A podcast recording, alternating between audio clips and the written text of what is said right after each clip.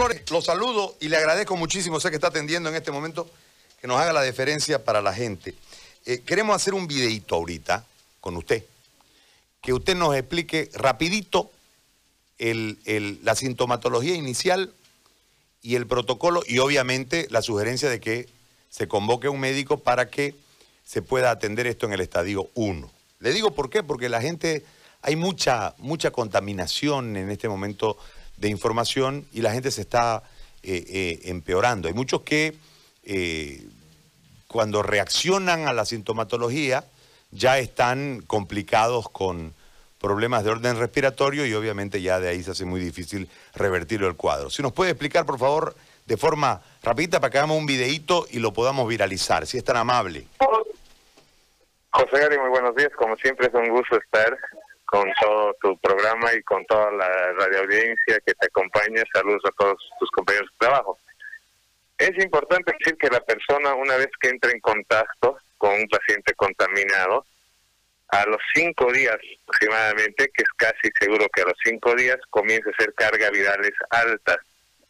Al hacer cargas virales altas, la persona va a tener fiebre, dolor de cabeza, va a tener eh, eh, dolor al inhalar, al meter aire, y es un eh, aire frío que entra, que llega hasta la nuca, muchos lo comentan así.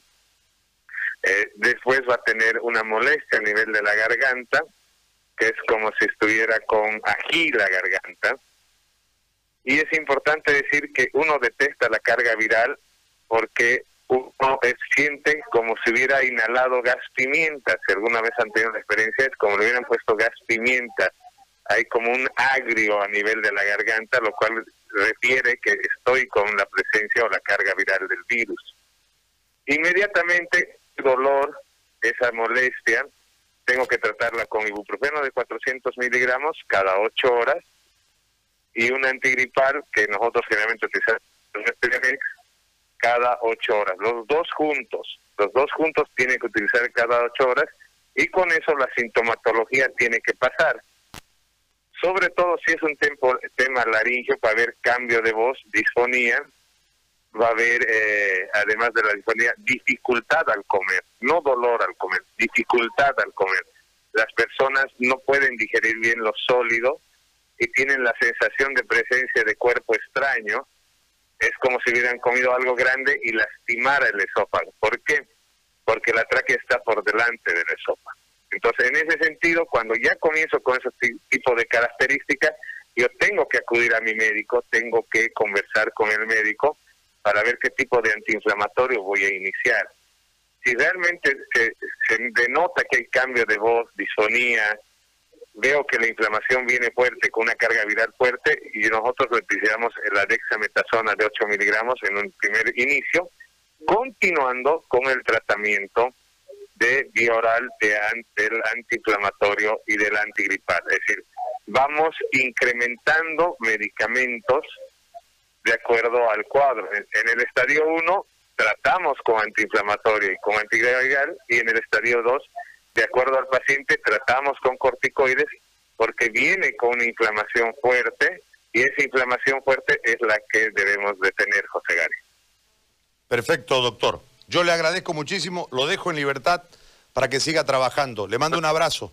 Eh, el agradecido soy yo, José Gary, y como te digo, hemos podido encontrar aquí en Trinidad varios signos y lo hemos por ejemplo, tenemos el signo de Trinidad, es cuando presentan una traqueitis. Tenemos cinco pacientes que tienen traqueitis.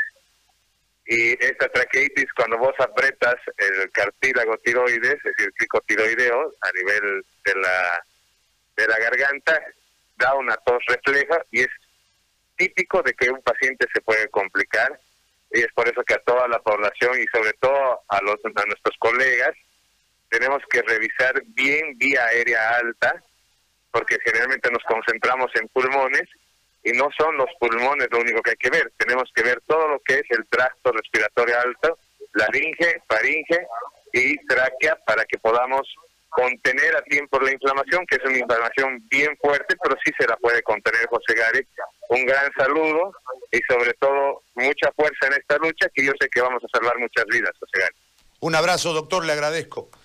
Muy amable. El doctor Flores de Trinidad, ese... Eh, Kaiser, ese videito lo, lo, lo vamos a